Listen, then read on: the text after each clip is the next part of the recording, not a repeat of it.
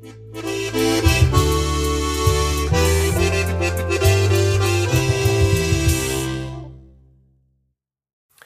steht es um die Bodengesundheit in Österreich? Warum ist der Boden so wichtig im Zusammenhang mit dem Klimawandel?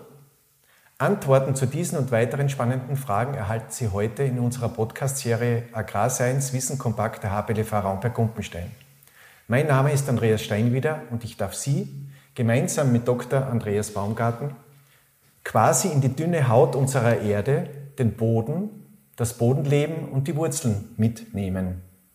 Dr. Andreas Baumgarten leitet an der Agentur für Gesundheit und Ernährungssicherheit die Abteilung für Bodengesundheit und Pflanzenernährung. Andreas leitet auch wichtige Gremien in Österreich. Zum Beispiel ist er im Fachberat für Bodenfruchtbarkeit und Bodenschutz eine treibende Kraft. Und er forscht und publiziert auch fleißig zu den wichtigen Themen Boden, die, äh, Bodenernährung, Bodengesundheit. Mhm. Lieber Andreas, danke, dass du Zeit hast, mit uns Gerne. in die Haut hineinzuschauen unseres mhm. Planeten. Wenn wir zum Boden reden, wie ist die Bodenfruchtbarkeit in Österreich zurzeit? Auf Ackerböden zum Beispiel. Also die Bodenfruchtbarkeit hat sich eigentlich seit den 90er Jahren sehr positiv entwickelt. Es ist sehr viel gemacht worden, ähm, zum Beispiel im Rahmen des österreichischen Programms für umweltgerechte Landwirtschaft. Das hat mit, der, ähm, mit dem EU-Beitritt eigentlich. Genau, mit dem EU-Beitritt und es sind also sehr, sehr viele Maßnahmen dann gefördert worden im Bereich der Landwirtschaft, die dazu beigetragen haben, dass die Bodenfruchtbarkeit sich eigentlich sehr gut entwickelt hat. Obwohl man muss dazu sagen, es ist eigentlich der Boden nie so wirklich im Vordergrund gestanden, dieser Maßnahmen. Aber es waren halt immer Dinge, die im Wesentlichen dann dazu geführt haben, also Zwischenfruchtanbau, solche Dinge, also wo man auch das Wurzelwachstum, Winterbegrünungen, genau. Äh, das sind also Dinge, die sich positiv auswirken auf den Boden, die den Humusgehalt verbessern, die Bodenstruktur verbessern. Also da ist eigentlich sehr viel Positives geschehen und so in Summe kann man sagen, dass sich eigentlich die Fruchtbarkeit der Böden sehr gut entwickelt hat. Es gibt natürlich in manchen Bereichen nach wie vor ähm, Nachholbedarf. Also es ist nicht überall gleich gut.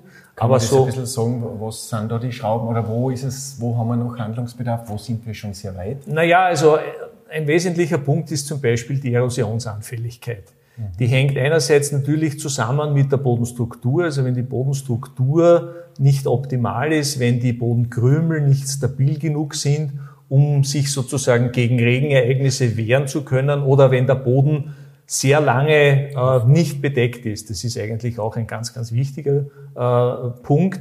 Ähm, und zusätzlich dann natürlich noch das kopierte Gelände in manchen Gegenden in Österreich. Das führt dann natürlich schon dazu, dass hier nicht unerhebliche Mengen erodiert werden können, die sich halt dann im günstigsten Fall am Hangfuß wiederfinden. Dann bleibt es zumindest in der in der Produktion in irgendeiner Form. Aber es ist natürlich auch so, dass sehr oft die, dieses Bodenmaterial dann in die Bäche, in die Flüsse, also die Vorfluter, wie man so schön sagt, dazu gelangt und im Endeffekt dann weg ist. Und es ist dann nicht nur das Bodenmaterial weg, es ist, sind auch die Nährstoffe weg, die da drinnen sind. Es ist auch der Humus weg, der da drinnen ist. Humus ist natürlich auch derzeit äh, ganz, ganz im Vordergrund der Diskussion, weil Kohlenstoff gebunden werden kann im Boden. Es wird vielleicht ein bisschen das Potenzial überschätzt. Also wir haben uns das zum Beispiel angeschaut in einem Forschungsprojekt. Also es geht jetzt im, Wesentlichen darum, Humus aufzubauen und das gegen zu bilanzieren, sozusagen genau. Kohlenstoffsenke also, zu sein in der Landwirtschaft, oder? Ja, also dass man den Kohlenstoff aus der Atmosphäre, das CO2 aus der Atmosphäre dauerhaft im Boden fixiert und dauerhaft im Boden binden kann. Ähm, und das hängt aber natürlich auch von der, von der Möglichkeit ab, die Böden haben, diesen Kohlenstoff überhaupt zu binden. Ähm, das hängt also auch von einigen Faktoren ab, zum Beispiel von der Bodenart, also ob das jetzt ein sandiger oder ein toniger Boden ist. Schwerere Böden, tonigere Böden können grundsätzlich mehr Kohlenstoff aufnehmen, sandige Böden bei denen stellt sich dieses, dieses Gleichgewicht tiefer das sich, ein, stellt sich tiefer ein. Weil das heißt, höherer Umsatz ist. Genau, also man kann, man kann nicht auf Böden beliebig hoch den Kohlenstoffgehalt hinauftreiben. Man kann es natürlich schon, aber dann muss man auch ständig nachliefern. Also da muss man permanent schauen, dass externe Kohlenstoffquellen äh, dazukommen und die sind ja auch nicht ohne Ende verfügbar. Also im Endeffekt muss man schauen, dass man mit dem Pflanzenbewuchs äh, das Auslagern finden kann. Man kann natürlich externe Kohlenstoffquellen, Wirtschaftsdünger, Kompost und so weiter reinbringen. Aber der Kohlenstoff, der da drinnen ist, der kommt ja auch von irgendwo. Mhm. Und da besteht natürlich dann teilweise die Gefahr, dass man den zwar auf einem Feldstück zum Beispiel dann wunderbar aufbringt, aber dafür fehlt er irgendwo anders. Mhm. Also deswegen ist es immer gut, wenn man mit dem Pflanzenbestand, der vor Ort ist, einfach optimal arbeitet und versucht, diese sogenannte mikrobielle Kohlenstoffpumpe anzutreiben. Vielleicht reden wir über das. Das ist ja auch ein wichtiger Faktor, um sich an den Klimawandel anzupassen. Also genau. Äh, Humusaufbau zu betreiben oder Humusstabilität im Boden zu haben. Äh, vielleicht können wir über das jetzt ein bisschen reden, äh, konkret, was das bedeutet ja. in der Fruchtfolge im, im pflanzenbaulichen Sinn. Also es ist so, dass ähm, dadurch dass man den Boden permanent bedeckt hat und permanent Pflanzen drauf sind. Das wäre sozusagen das Idealziel. Äh, pumpen diese Pflanzen, die das CO2 aus der Luft aufnehmen können über die Photosynthese, die züchten sich sozusagen ihre eigenen Mikroorganismen rund um die Wurzel. Denn dieses, diese Rhizosphäre, wie wir es bezeichnen, äh, rund um die Wurzel, äh, ist für die Pflanze sehr wichtig, um Nährstoffe effizient aufnehmen zu können. Mhm. Das heißt, die Pflanze investiert hier sehr viel Energie, um sich ein optimales Mikroklima sozusagen rund um die Wurzeln zu schaffen. Und auch Wurzeln zu schaffen, oder? Auch Wurzeln zu schaffen. Und damit kommt natürlich sehr, sehr viel Kohlenstoff aus der Atmosphäre in den Boden. Und wenn jetzt die, die Organismengemeinschaft im Boden in der Lage ist, diesen Kohlenstoff, der über die Pflanzen in den Boden kommt, so zu verarbeiten und so zu stabilisieren, dass er im Boden auch permanent drinnen bleibt, dann ist man eigentlich auf dem richtigen Weg. Mhm. Und es ist auch so, dass in der Zwischenzeit eigentlich sehr viele äh, äh, Landwirtinnen und Landwirte gar nicht so sehr ähm, die Frage der Kohlenstoffbindung oder der CO2-Verringerung in der Atmosphäre ganz vorne sehen, sondern eben diesen Aufbau dieses, der Bodenfruchtbarkeit mhm. ganz zentral sehen.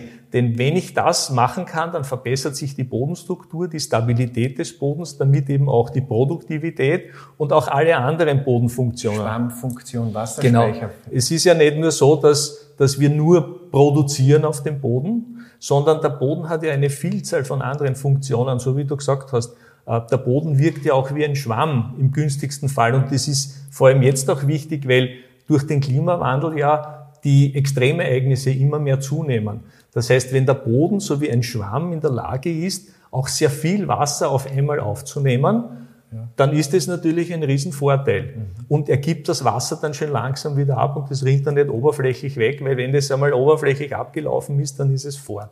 Und der, äh, der Humus stabilisiert auch die Bodenstruktur, so gegen äh, physikalischen Einschlag der Regentropfen. So ist es. So ist es. Also äh, die, die Bodenkrümel, diese, diese kleinsten Einheiten im Boden, die also so ein, ein, ein, ein sehr ähm, ein sehr fester, eine sehr, sehr feste Bindung innerhalb dieser Krümel zusammenbringen, aber zwischen den Krümeln ist es relativ locker. Und das ist genau die ideale Situation für die Pflanzenwurzeln. Mhm. Das heißt, die Krümel selber haben diese Schwammfunktion, die können das Wasser sehr gut halten, aber die Wurzeln können zwischen den Krümel, weil es ja da relativ locker ist, sehr gut eindringen, ja. durchwachsen und können somit sich wunderbar verankern im Boden. Und weil Sie vorher, oder weil du vorher angesprochen hast, Kohlenstoffspeicherungsfunktion, ist es, sind es vorwiegend die Mikroorganismen, die unten den Kohlenstoff speichern oder sind es schon die Wurzeln, die den Kohlenstoff hinunterpumpen? Es sind die Wurzeln. Die, es sind die Wurzeln. Dann und, genau. Und, es sind die Wurzeln, die den Kohlenstoff hinunterpumpen. Äh,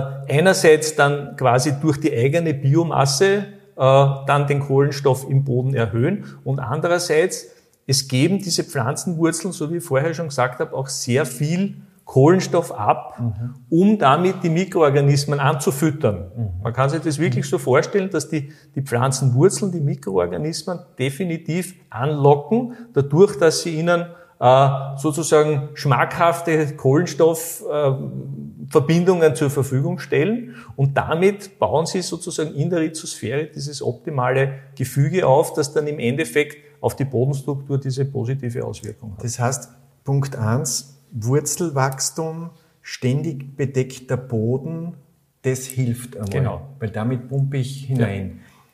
Ja. Hilft auch Diversität. Äh, ich meine jetzt Fruchtfolge positiv, weil damit habe ich ja anderes Mikroben.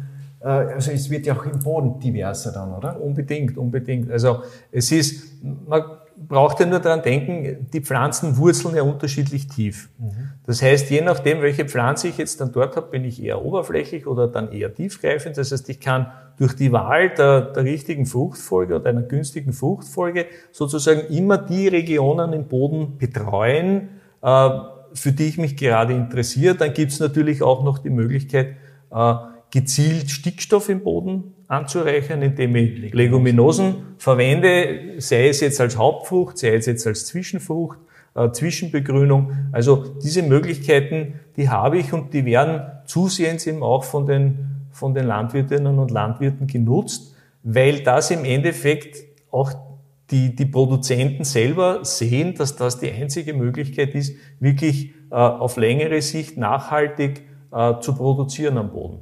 Also diese, diese ähm, wie soll ich sagen, die äh, Geschichte mit den großen Monokulturen, so wie wir sie aus den, aus den 80er, 70er, 80er Jahren noch kennen, beziehungsweise wie wir sie ja teilweise auch noch aus anderen Regionen kennen, das ist etwas, das, das ist in verliert, Österreich, oder? An Stellenwert. das verliert an Stellenwert und diese, diese Diversität auch innerhalb der Fruchtfolge, äh, das gewinnt immer mehr an Bedeutung, weil die Leute sehen, dass das äh, auf längere Sicht gesehen eigentlich die einzige Möglichkeit ist, um wirklich auf längere Sicht gesehen hier erfolgreich zu sein.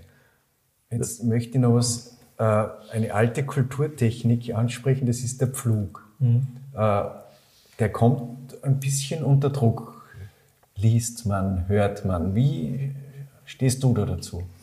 Naja, es gibt natürlich Bereiche, wo der Pflug absolut Berechtigung hat. Also wenn es zum Beispiel äh, zu sehr starken Verdichtungen kommt, äh, wenn, äh, wenn zum Beispiel wirklich gewollt ist, dass man tiefere Bodenschichten an die Oberfläche bringt. Also es gibt durchaus Bereiche, wo Warum man sagt, wie das?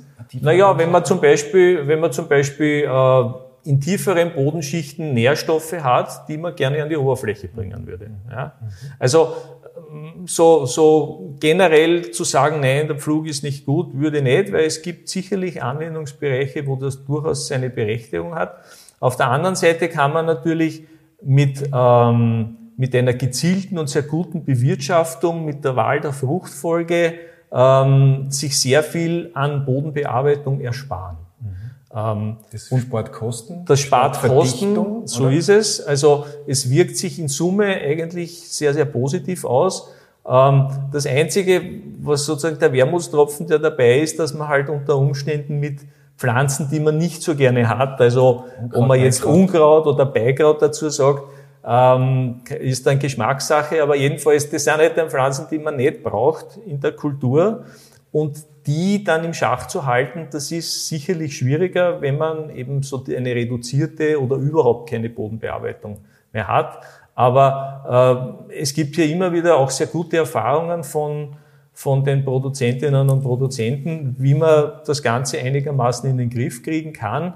Und das ist auch regionspezifisch unterschiedlich. Also man kann jetzt kein, kein Rezept, äh, mhm. Generalrezept für alle Gebiete äh, geben. Und deswegen ist es auch sehr wichtig, dass die Leute quasi untereinander auch diese Information und das Wissen weitergeben. Das heißt, von Bauer zu Bauer, genau. von Bäuerin zu Bäuerin, so Arbeitsgruppen vor Ort, oder? Und ja, in den Regionen. Genau. Also es ist auf jeden Fall, ich meine, wir versuchen natürlich auch vom von der Beratungsseite oder auch von wissenschaftlicher Seite hier entsprechend Aufklärungsarbeit zu leisten und auch die Ergebnisse und, und äh, zur Verfügung zu stellen.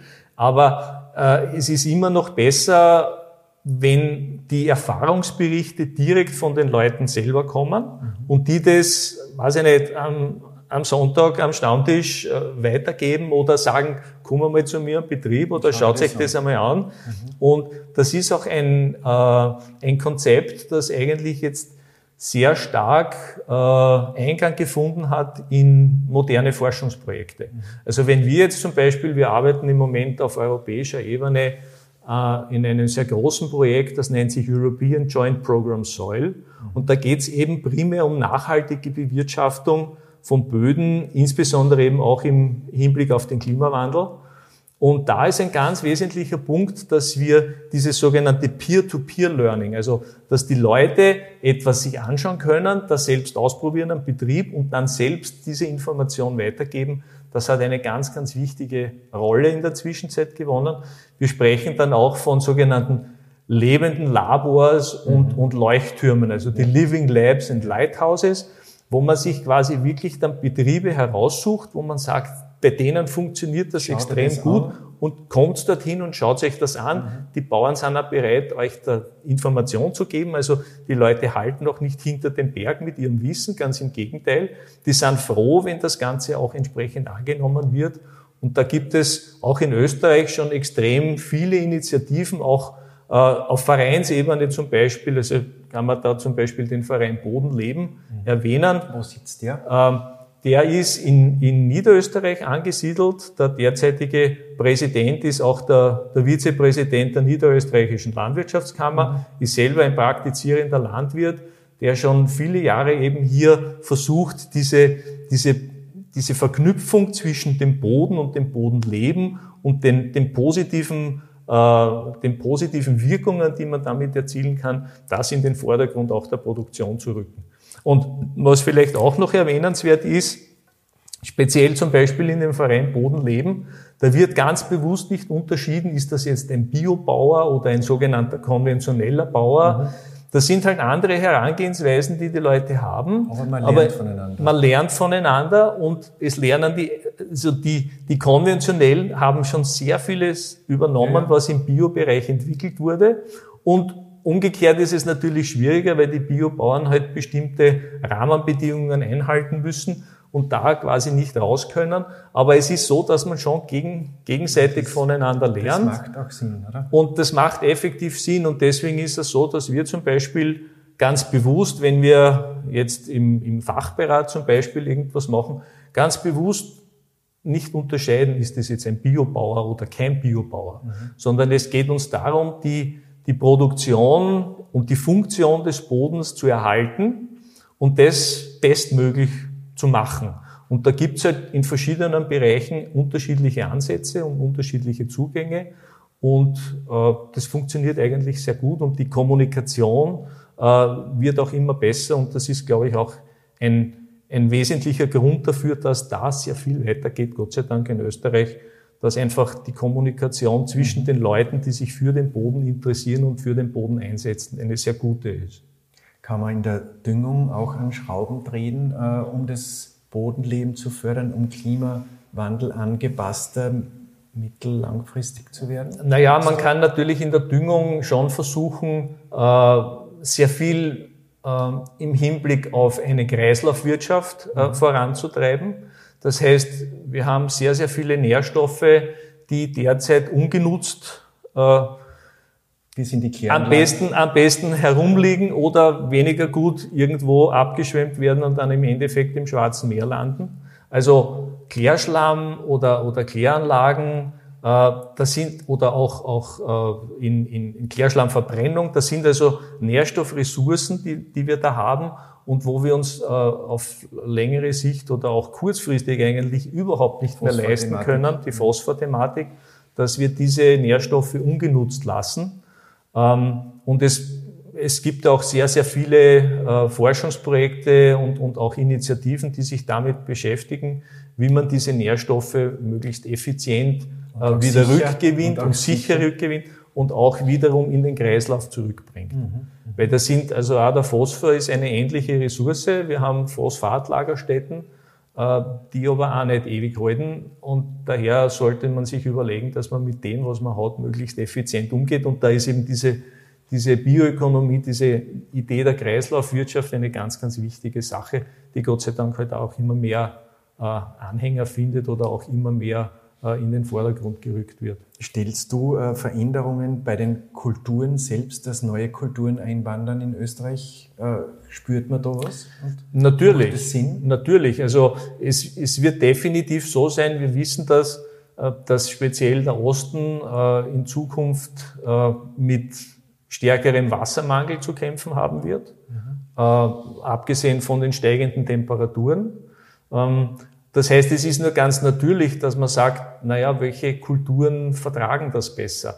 Da gibt es natürlich auf der einen Seite die Bestrebungen, zum Beispiel bei uns in der AGES im Sortenwesen, äh, wo, wir, testen, wo wir die Sorten prüfen und dann auch diejenigen Sorten, die zum Beispiel hitzeresistenter sind als andere, äh, dass wir die dann eben auch äh, herausstreichen. Wir haben das Ganze auch online verfügbar, also es können sich die Produzenten können sich bei uns im Sort, sogenannten Sortenfinder, mhm. ähm, können sie zum Beispiel ganz spezifische Eigenschaften dieser Sorten sich auswählen und kriegen dann die äh, Getreidesorten oder äh, sonstigen Kulturpflanzen, die diese Ansprüche erfüllen. Mhm. Das heißt, es wird einerseits einmal im Bereich der Züchtung gearbeitet, innerhalb der Art, innerhalb der Kulturen, die bei uns sozusagen üblich sind.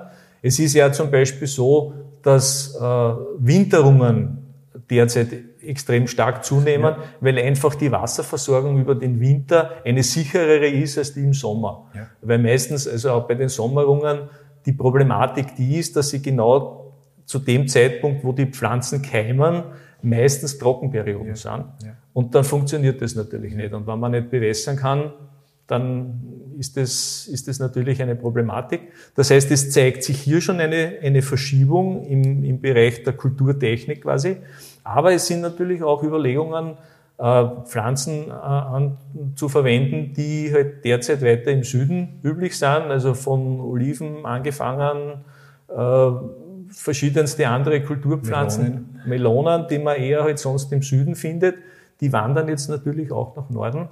Wobei es halt dann auch leider so ist, dass die Produktionsgebiete im Süden dann ja noch stärker leiden unter diesem Klimawandel ja. und dann möglicherweise sogar mittelfristig dann überhaupt ausfallen.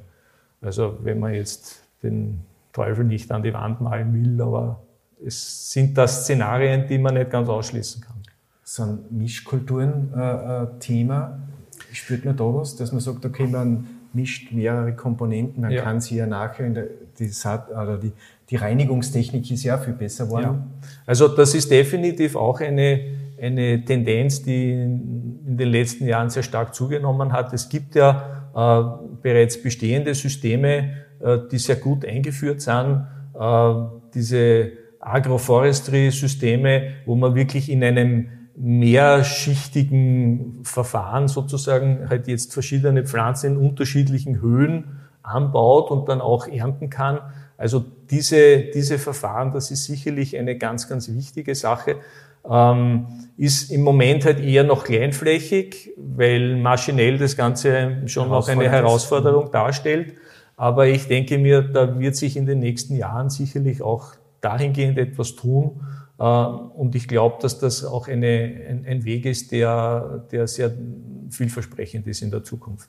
Äh, ist dir Literatur bekannt, dass man sozusagen den Boden, äh, es gibt ja auch Mittel, die man in den Boden einbringen kann. Ich denke jetzt an Kohle. Mhm. Es gibt auch auf der Universität für Bodenkultur wurde was entwickelt, die Schwammfunktion des mhm. Bodens zu erhöhen. Wie siehst du da das Potenzial? Es ist natürlich so, dass es hier sehr wohl Möglichkeiten gibt, äh, mit, mit Zusätzen, mit, mit, mit Bodenhilfsstoffen äh, bestimmte Funktionen des Bodens zu verbessern.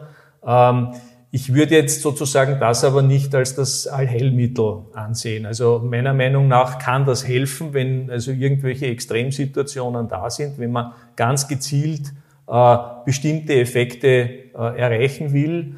Aber längerfristig gesehen, glaube ich, führt kein Weg daran vorbei an einer vernünftigen Planung der Fruchtfolge, an einer vernünftigen Auswahl der Pflanzen. Also das ist aus meiner Sicht immer noch der Schlüssel zum Erfolg. Man kann sich ein bisschen helfen damit, aber jetzt zu sagen, ich habe jetzt sozusagen das Wundermittel und wenn ich dieses Wundermittel ausbringe, dann kann ich alles wieder machen und alles ist wieder super. Also so wird es nicht sein, weil einfach auch die Rahmenbedingungen so sind, dass man sich auf diese Dinge auch einstellen muss. Wenn du jetzt äh, Ackerbaubetrieb wärst in Niederösterreich und dich zukunftsfit aufstellen möchtest, was würdest du auf deinem Hof alles machen? naja, also ich würde mich auf jeden Fall einmal schlau machen. Okay. Das heißt, es wissen. gibt genau Wissen. Es gibt, wie ich schon gesagt habe, sehr, sehr viele äh, Betriebe, sehr viele Vereine, also viele Vereine nicht, aber doch einige Vereine, die sich äh, intensiv damit auseinandersetzen, wie man mit diesen neuen Herausforderungen umgehen kann. Ich würde auf jeden Fall einmal viel herumfahren und mir einmal Dinge anschauen, die es schon gibt äh, und mir einfach Wissen aneignen. Und man muss dann, also es gibt auch hier wieder kein Patentrezept, sondern das wäre dann wirklich auch wiederum lokal gesehen. Dann muss man einfach schauen, was passt jetzt zum Beispiel in meinem Gebiet, wo ich mit meinem Betrieb zu Hause bin, was wäre dort eine brauchbare und gute Lösung? Mhm. Das kann sein, wenn ich zum Beispiel genug Grundwasser zur Verfügung habe, dass ich Bewässerungssysteme mir äh, installiere. Ähm, das ist natürlich in einer Landwirtschaft jetzt nicht gerade einfach, aber dann kann man sich überlegen, na ja, dass man vielleicht andere Kulturen äh, versucht anzubauen, mit Die denen, Vegetationsperiode mit denen das genau, nutzen, die Vegetationsperiode besser zu nutzen, indem man sich einfach einstellt auf die neuen Zyklen, die wir in der Zwischenzeit sehen. Also äh, sind? Naja, dass, dass, so wie wir es jetzt zum Beispiel sehen, dass einfach der Winter äh, sehr, sehr lange braucht, bis er überhaupt einmal zu uns kommt. Also früher waren äh, im, im Ende Oktober, Anfang November waren die ersten Schneefälle, da sind wir jetzt weit davon entfernt. Und das ist wirklich eine Tendenz, die sich fort, Dafür haben wir es dann, äh, eventuell dauert der Winter ein bisschen länger. Spätfrost. Äh, dafür haben wir dann diese Spätfrostgeschichte, wobei das damit wieder zusammenhängt, dass äh, dann der Übergang von kalten zu warmen Temperaturen meist sehr abrupt ist. Das heißt, diese, diese langsame, diese Übergangszeit wird immer kürzer. Das heißt, die Pflanzen wenn man in der Produktion sind, schirmen dann richtig an. Sind im Saft und dann sind im Saft und dann kommt aber noch einmal eine Kälteperiode. Und diese Situation, die haben wir ja heuer auch gehabt wiederum im, im Obstbau, ähm, wo genau diese, diese Problematik dann dazu geführt hat, dass jetzt viel ausgefallen ist. Da kann man natürlich dann auch gegensteuern, indem man sagt, na gut, dann muss ich halt andere Sorten verwenden, die das aushalten, die solche Spätfröste aushalten. Also ich glaube, der wesentliche Punkt ist wirklich Wissen. Äh, ich muss wissen, wie schaut mein Betrieb selber aus, wo bin ich, mit welchen Rahmenbedingungen muss ich in Zukunft rechnen. Und da gibt's, glaube ich, schon in der Zwischenzeit sehr gute Modelle, die das auch ziemlich gut vorhersagen können. Und dann kann ich mir überlegen, na ja, und wie reagiere ich jetzt da am besten drauf? Und also das, ich, wie, was kann die Technik beitragen? Digitalisierung? Naja, Digitalisierung kann auf jeden Fall viel dazu beitragen, weil ich einfach viel präziser arbeiten kann. Also äh, ich habe ich hab einen wesentlich besseren Überblick über, über, meine, über meinen Produktionsbereich. Ähm, ich kann über diese digitalen Techniken äh, zum Beispiel auch wesentlich gezielter arbeiten, zum Beispiel was Düngung betrifft oder auch was Pflanzenschutz betrifft. Also das hilft alles auch, äh, wesentlich präziser und treffgenauer zu werden. Früher war man halt gezwungen sozusagen, wann irgendwas war, dann musste man das irgendwie großflächig machen, damit man äh, quasi auf jeden Fall alles irgendwie äh, damit abdecken kann. In der Zwischenzeit kann ich schon relativ punktgenau arbeiten. Dass Aber ich zum Beispiel ich trotzdem als Basis den gesunden Boden, oder? Das, also das ist das Um und Auf. Ja. Wenn ich diese Basis nicht habe und es ist halt leider auch so, dass wir in Österreich nach wie vor mit einer relativ galoppierenden Bodenversiegelung es zu tun haben. Also es ist jetzt nicht unbedingt immer Bodenversiegelung, aber es ist zumindest Flächenverbrauch. Das heißt, es werden Flächen aus der Produktion herausgenommen, durch was auch immer. Also es kann sein, dass es wirklich versiegelt wird. Es kann aber auch sein, dass es halt Bauland wird und dann ist halt nur ein Teil versiegelt. Aber es ist dann trotzdem so, dass dann bestimmte Funktionen und natürlich vor allem die Produktionsfunktion äh, für diese Böden dann nicht mehr gegeben ist. Und bodenlose Landwirtschaft? Naja, das ist. Zukunftsstrategie? Ähm, Das ist eine Strategie, die, die hat meiner Meinung nach sehr wohl einen Platz dort, wo es wirklich eine, eine echte Alternative ist. Wobei ich jetzt glaube, in Österreich ist es jetzt nicht so vordringlich wie zum Beispiel in diesen Megacities, die wir in Asien haben. Also dort ist es irrsinnig schwer, die Leute mit frischen Lebensmitteln, frischen Gemüse zum Beispiel zu versorgen, weil einfach zu viele Leute da sind sehr auf sehr engem Raum. Das heißt, das, das geht logistisch gar nicht. Und dort, und man sieht das jetzt auch, und da gibt es also sehr, sehr starke Tendenzen, dass dort wirklich versucht wird, äh, über, über Vertical Farming mhm. ähm, die Nahversorgung der Leute einfach sicherzustellen. Und dort hat das absolut Berechtigung. Da ist natürlich ein sehr großer technischer Aufwand dahinter, es ist ein, dahinter. sehr viel Energie, mhm. aber in Summe muss man sich halt dann überlegen, ja, wenn ich jetzt einen frischen Salat habe, dann hat das vielleicht schon noch seinen Sinn. Und man kann ja dann diese Systeme, da gibt es in der Zwischenzeit ja auch sehr schöne Pilotbetriebe sogar in Österreich, wo sozusagen Fischzucht mit, mit äh, ähm, Gemüseproduktion verbunden ist. Also habe ich zwei Fliegen mit einer Klappe. Ich kann einerseits einmal Fische züchten und, und kann das Eiweiß dort nutzen und kann aber gleichzeitig auch Gemüse produzieren. Also da gibt es sehr, sehr viele Möglichkeiten und die Natur gibt uns Gott sei Dank eben ein, ein Riesenportfolio an, an, an Möglichkeiten. Es geht aus meiner Sicht nur darum, das auch zu finden, auszuloten und dann vernünftig zu nutzen. Und vor allem mit der Natur zu arbeiten und nicht gegen die Natur. So ist oder? es, genau. Also wie gesagt, die Natur hat so viele Möglichkeiten äh, oder gibt uns so viele Möglichkeiten und da müssen wir uns halt nur das Richtige heraussuchen. Das war ein sehr gutes Schlusswort für unseren heutigen Podcast. Andreas, danke vielmals, dass du uns mitgenommen hast in den Boden, in, Gerne. in die Wurzeln, in das Bodenleben. Und Ihnen zu Hause äh, danke ich für das Zuhören. Ich hoffe, es war etwas Interessantes dabei. Ich bin sicher, es war so. Und ich würde mich freuen, wenn Sie das nächste Mal wieder dabei sind bei unserer Podcast-Serie Agrarscience Wissen kompakt. Auf Wiedersehen und auf Wiederhören. Raumberg Kupfenstein